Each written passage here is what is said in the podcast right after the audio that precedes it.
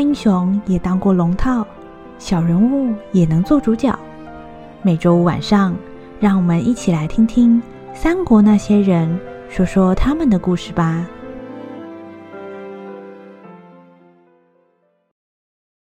第三十六集，那个夜晚后篇。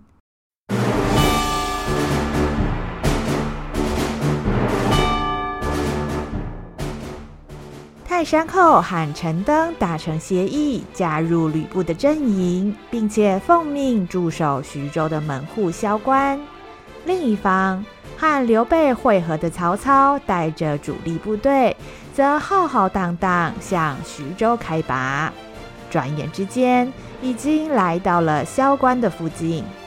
曹操和刘备领着部队走在最前面。曹营最勇猛的护卫许褚提着战锤，紧跟在曹操的身边。接着是曹军的步兵、骑兵，后面还有曹仁的攻城部队，而独运粮草的队伍也在行伍之中。这一次，曹营是有备而来。哎，玄德啊，你觉得这回吕布啊，他们会怎么打？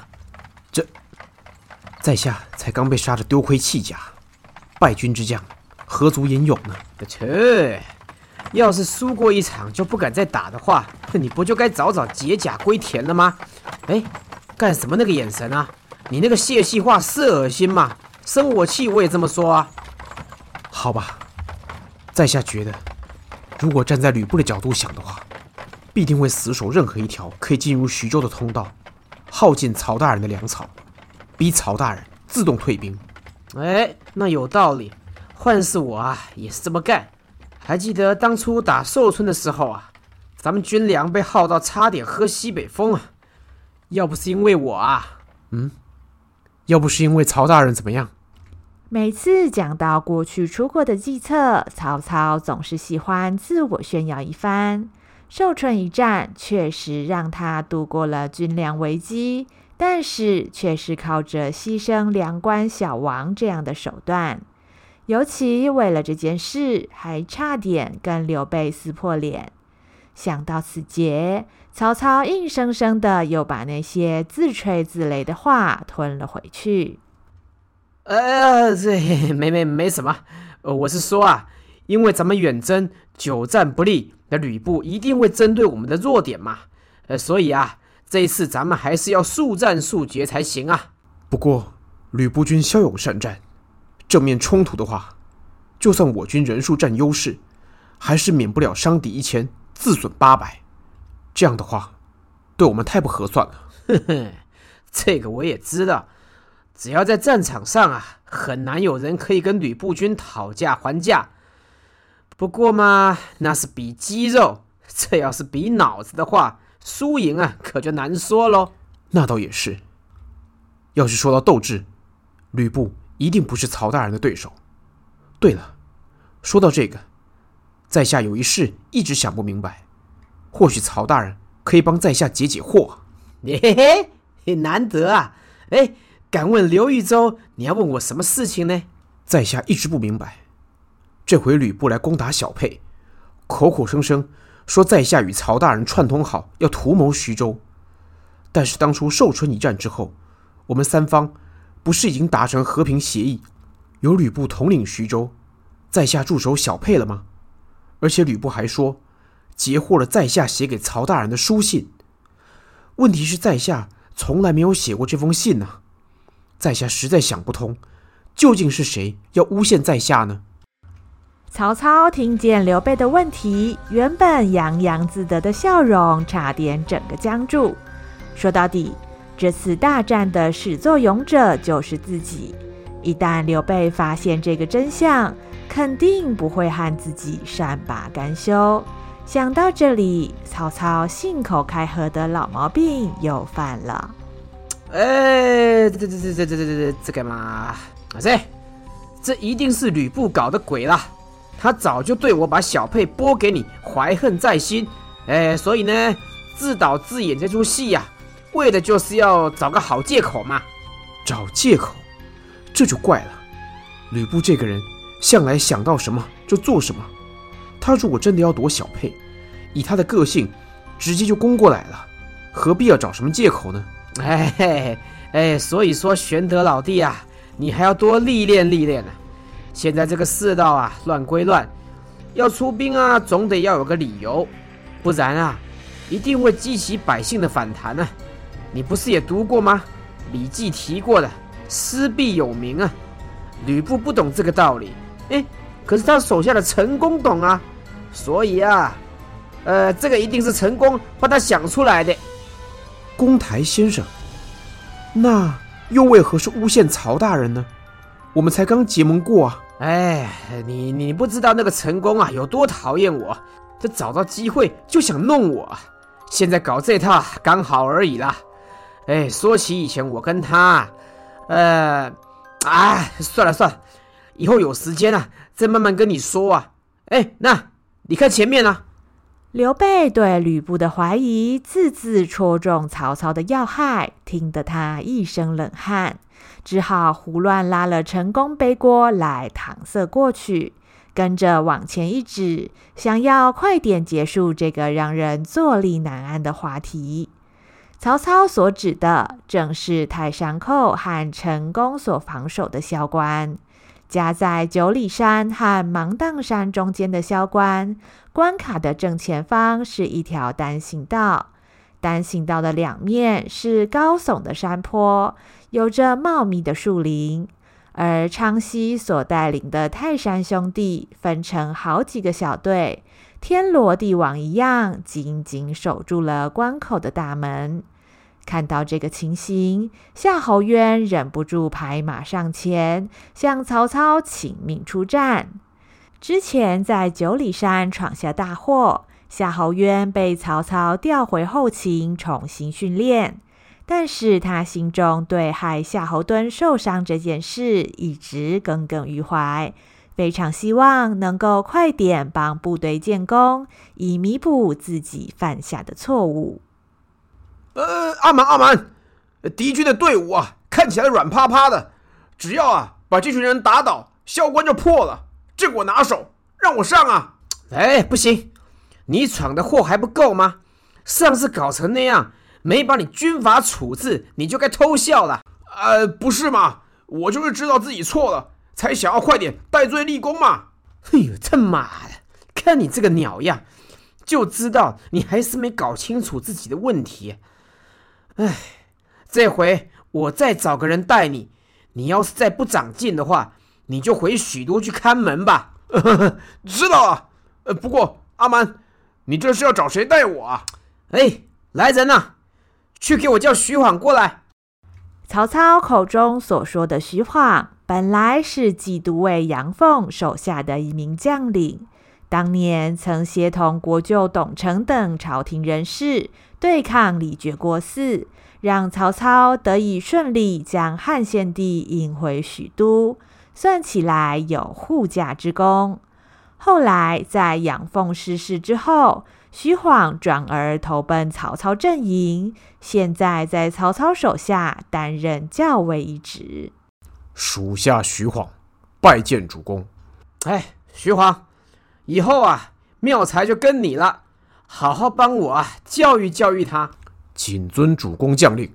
哈，阿瞒，呃，不是，主公，你叫我跟徐晃，他军阶比我还低耶，哪有将军让校尉带的道理啊？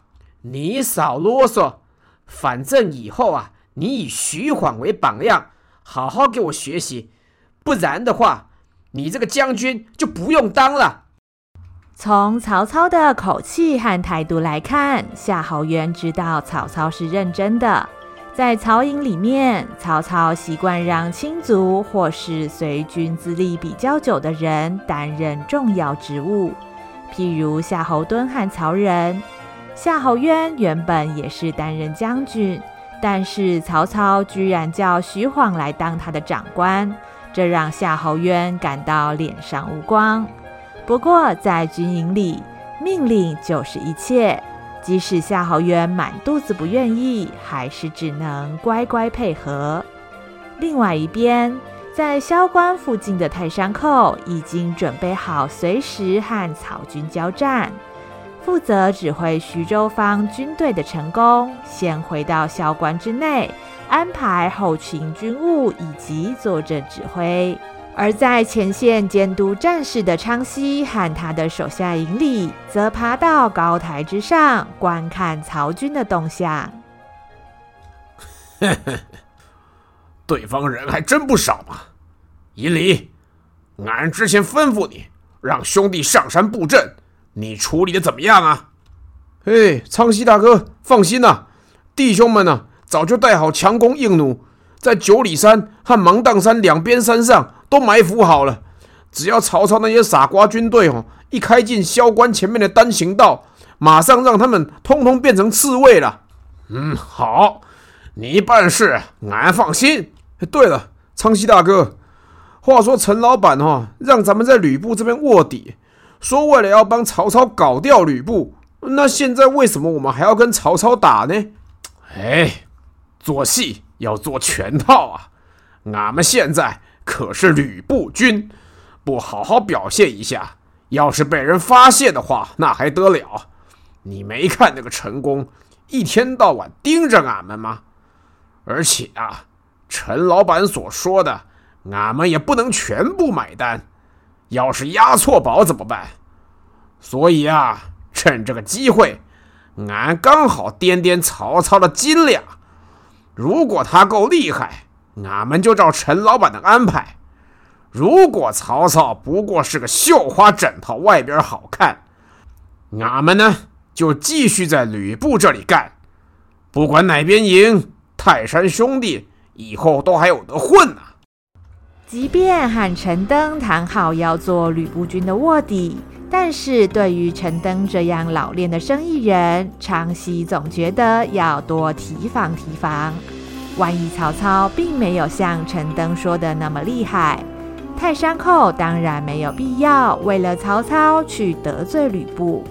抱着投机的心态，昌熙打算认真和曹操周旋看看。就在这个时候。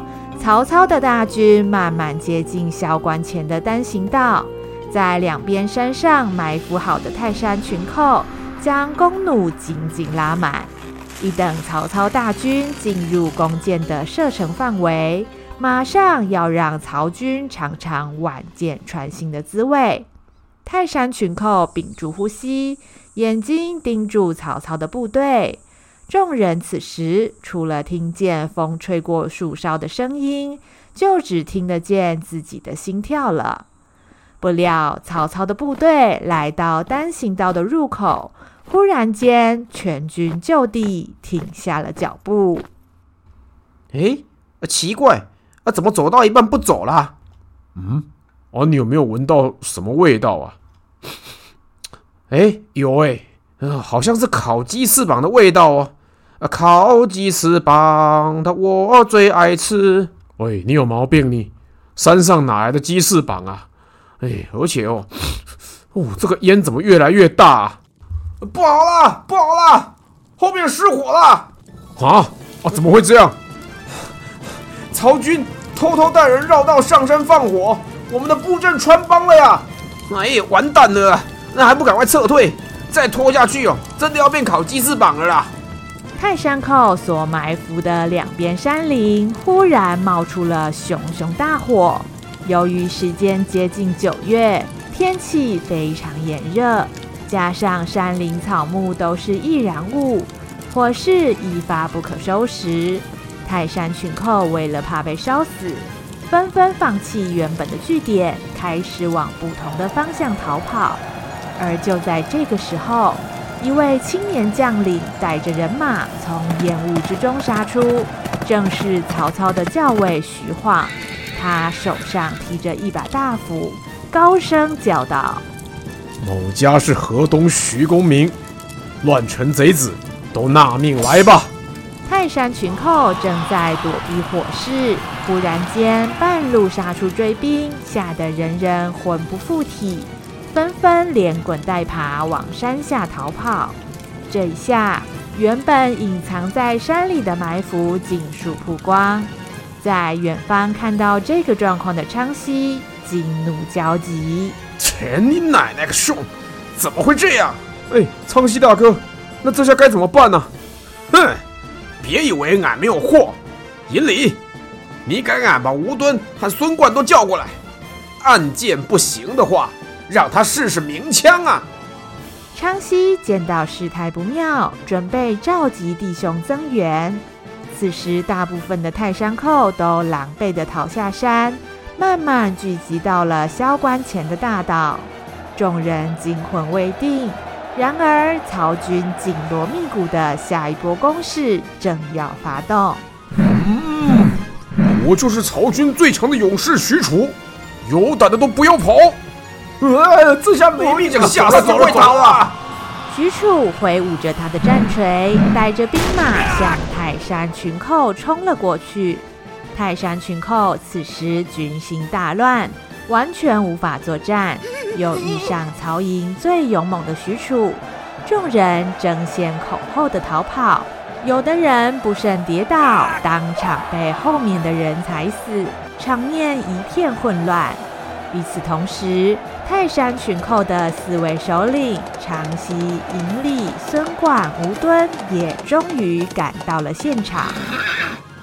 哎，这、这、这、这、昌昌豨大哥，前面那个。怎么那么大一只啊？那个还是人吗？闭嘴！操你奶奶的！俺就不信你们有多厉害！来人呐，通通围上来！哼，黄鼠狼来几只都打不过老虎的了。昌熙一声令下，营里孙贯、吴敦同时向着许褚进攻。太上寇的四位首领攻势凌厉，把许褚围在中央，形成一个大战圈。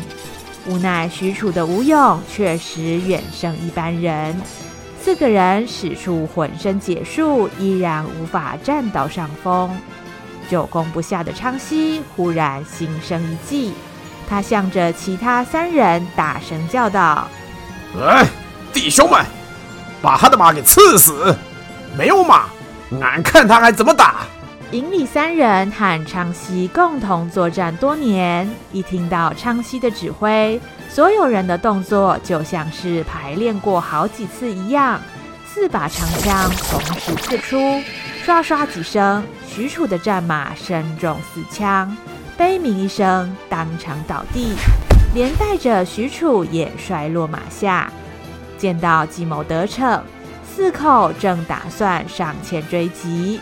忽然，却听到一声野兽一般的怒吼，使得四寇一时都惊呆了。你们这些混蛋，竟然敢随便杀马！我今天要你们的命！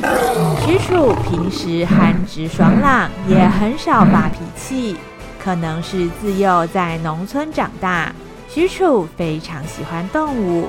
如今看到有人为了对付自己而杀害动物，这完全让许褚理智断线。他大吼一声，一锤就向吴敦招呼过去，正中吴敦胸口。只听见“轰”的一声，吴敦口吐鲜血，摔出几丈之外。而许褚依然没有要罢休的意思。竟然向着倒在地上的吴敦追了过去，呼啸一声，又是一锤。吴敦奋力一闪，战锤刚好砸在脑袋的附近。就在众人惊讶之余，徐晃、夏侯渊的部队也从后面追了上来。昌豨一看大势已去，连忙大喊收兵。泰山群寇早就失去战意。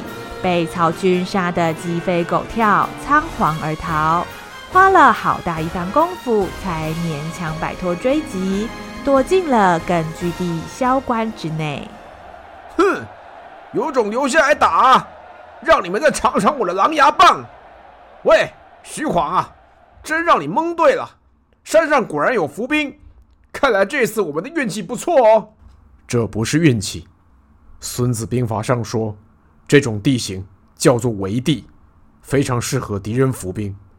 属下所有的行动都是按照正规的兵法计划的。哦，打仗的时候哪有时间让你每件事都做计划？反正兵来将挡，水来土掩呐、啊，看对方出什么招，我就随机应变嘛。不，请妙才将军一定要预先制定计划。主公，请您和属下搭档，属下绝对不能马虎。如果妙才将军不能配合，属下只好去向主公报告。哎，别别别别别别别！哎，知道知道，做计划就做计划嘛。总是凭直觉战斗的夏侯渊，只要遇到需要动脑袋的事情，就退避三舍。尤其对于预先计划，更是敬谢不敏。然而，夏侯渊也知道，如果这次再不配合安排的话，曹操很可能再也不会给他上前线的机会。对他来说，坐冷板凳比死还要更痛苦。即便满肚子的不愿意，夏侯渊还是只能配合徐晃的行动。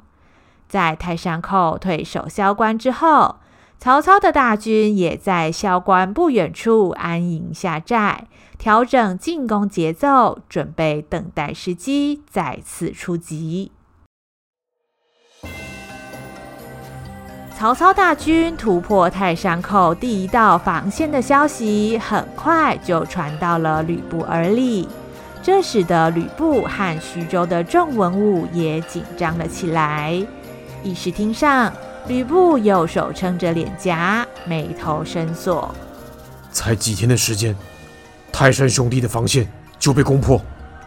陈登，人是你找的，你说怎么办？哎，将军呐。你先不要那么担心啦，反正哈，泰山兄弟呢，只不过也是用钱买来当挡箭牌的，在下哈本来就没打算把希望放在他们身上了。就算如此，要是萧关被攻破了，那要如何？曹军哈现在刚刚打胜仗了，得意洋洋，对我们哈一定是没有防备了。依在下的看法呢，不如我们就顺势而为，请公台先生啊。将萧关的守军撤走，埋伏在附近，让曹军进入萧关。只要曹军掉入圈套，哈，将军就跟公台先生首尾夹击，一口气呢拿下曹操啊！泰山寇首战失利虽然让人意外，然而陈登依旧好整以暇的提出了应对方案，这让吕布安心了不少。很好，陈登。马上派人赶往萧关，把这个计划告诉陈宫。诶，将军啊，这个计划哈、哦、关乎我军胜败呢，交给别人呐、啊，怕会走漏风声啊。还是哈、哦、由在下自己跑一趟萧关吧。听起来可以，陈登，你立刻准备，我带大军出发，半天就可以到达。哎，好哦，那在下就先过去了，将军啊。麻烦你带大军呢，先驻守在萧关附近等待。到了晚上哈，在下举火为号。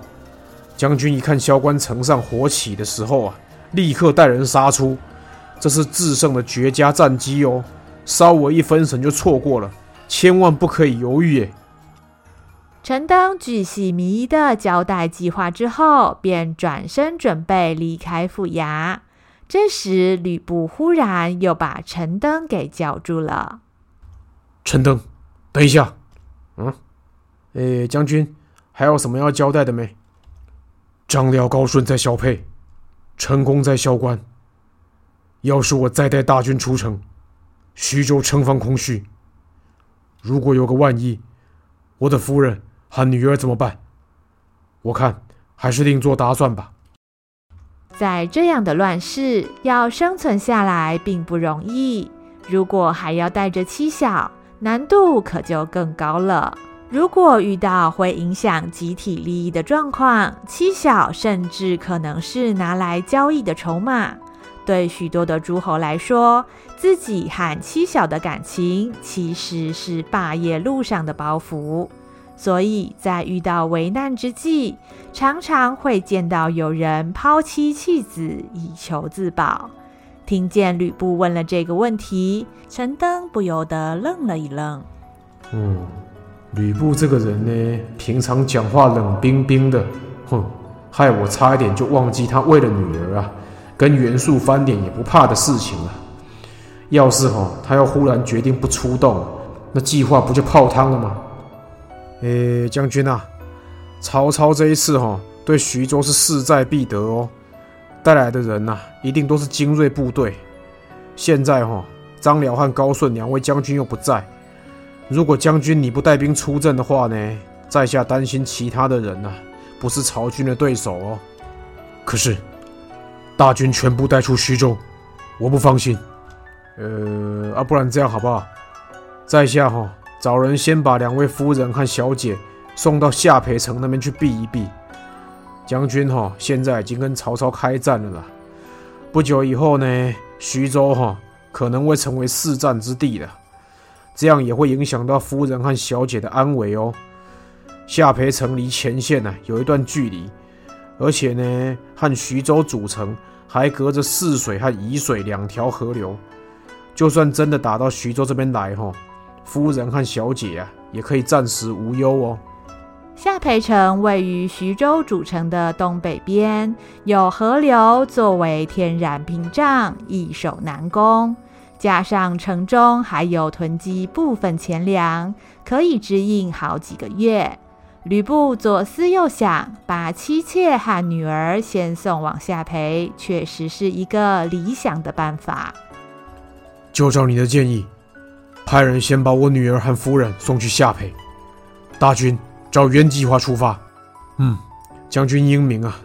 看来哈，我们消灭曹贼指日可待了哦。与吕布商讨完计划之后，陈登便匆匆上马离开了徐州。为了把握制胜的机会，吕布立刻吩咐手下将领集合士兵，在教场整装集合，准备依据陈登的计划行事。大军出发之前，吕布把他手下两个亲信宋宪和魏续叫来了面前。宋宪、魏续，你们两个带队，把两位夫人和小姐送到下邳，不得有误。是是，嗯。等一等，将军，还有其他吩咐吗？把这个交给小姐。吕布从腰间拿出一条手绢，交给宋宪，没有交代任何事，接着便跨上赤兔马，领着部队出发了。宋宪不明所以，看见吕布已经远去，他好奇地拿起手绢来端详，只看到鹅黄色的手绢上。用红色的绣线绣着一个“吕”字。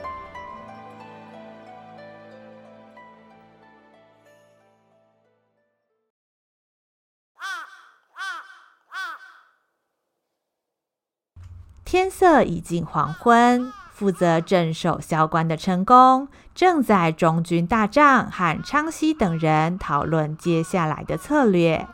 在中军大帐的桌子上，放着一张徐州周边的地形图，成功点起油灯，昏暗的大帐里也亮起了朦胧的黄光。哼，他奶奶个熊！没成想那个曹操这么难对付，俺这回啊，还真是栽了个大跟头啊！我早就说过了，曹操这个人呢、不但熟读兵法，而且生性狡诈，是百年难得一见的奸贼。我们绝对大意不得啊！公台先生，拼命呢是俺们在前线拼命，俺们可没大意过啊！不然你说，俺们现在得怎么办？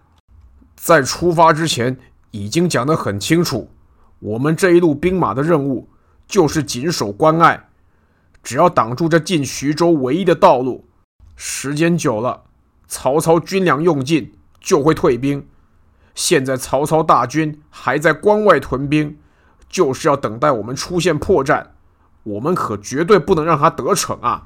就在陈宫准备安排下一波防守计划的时候，忽然有一个人跌跌撞撞闯进大帐，身上满是尘土和血污。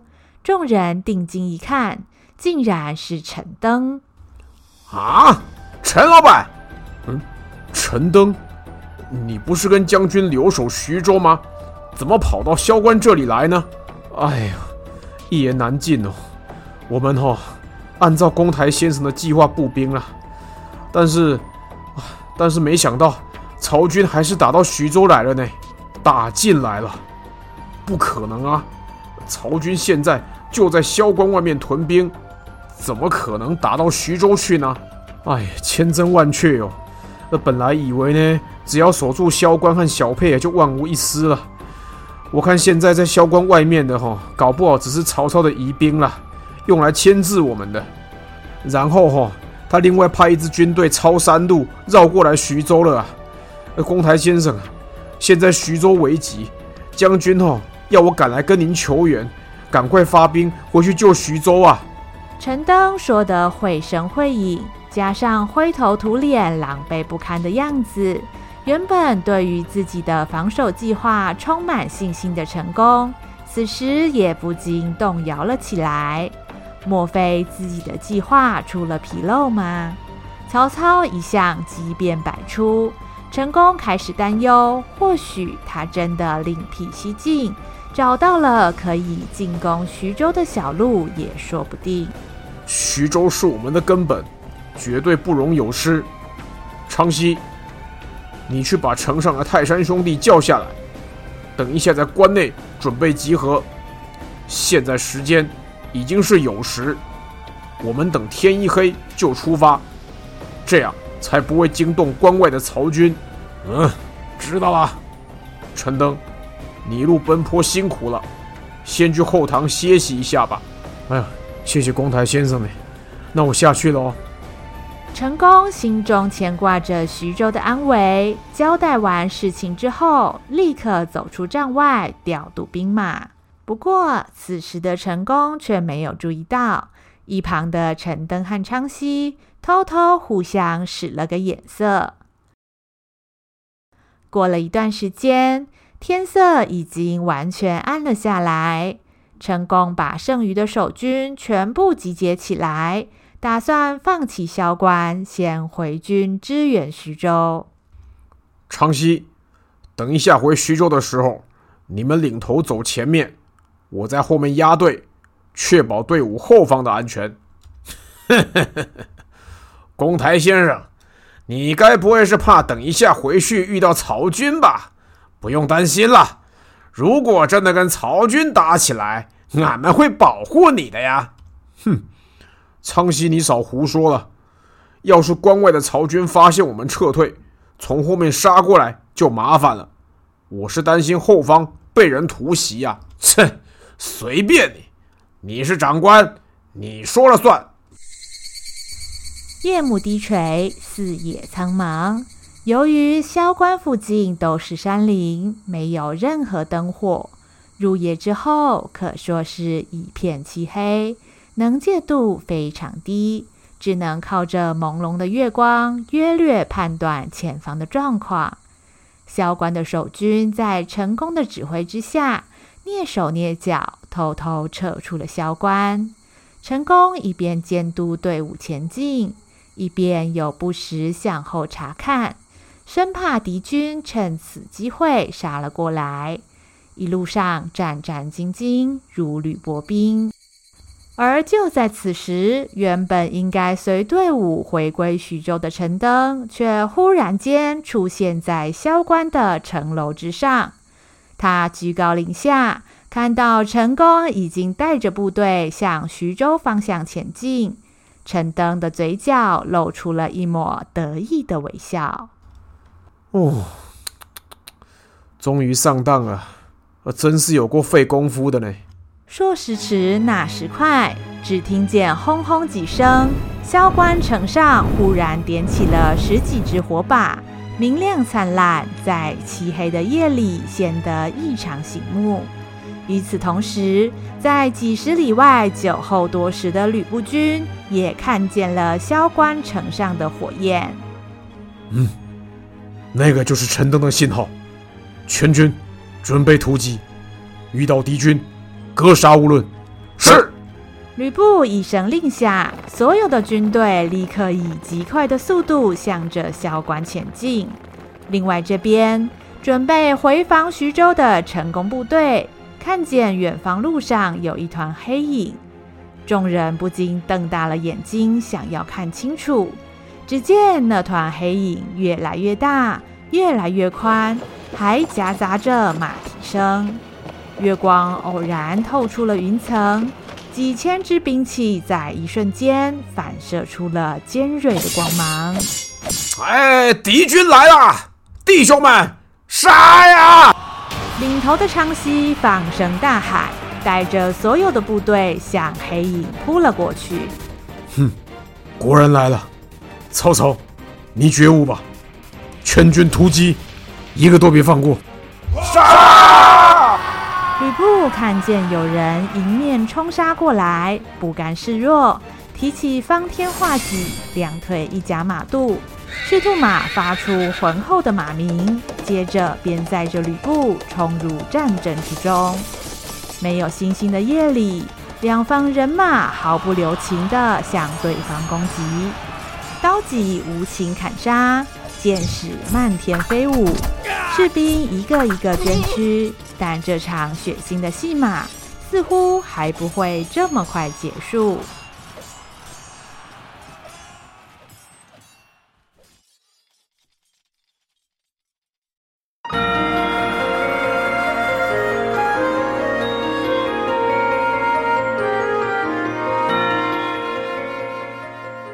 一边是以为曹军落入自己前后包围的吕布，另一边是误信曹军另辟蹊径攻入萧关的陈宫。在墨黑的夜色当中，两军奋力砍杀眼前的敌兵，殊不知倒在自己刀下的，竟然是亲如手足的同袍弟兄。在陈登深沉艰险的计算之下，吕布军不但自行弃守了萧关，甚至陷入了自相残杀的罗网中而不自知。究竟这场地狱般的杀戮将要如何落幕呢？下一集，那个天下无双的女儿。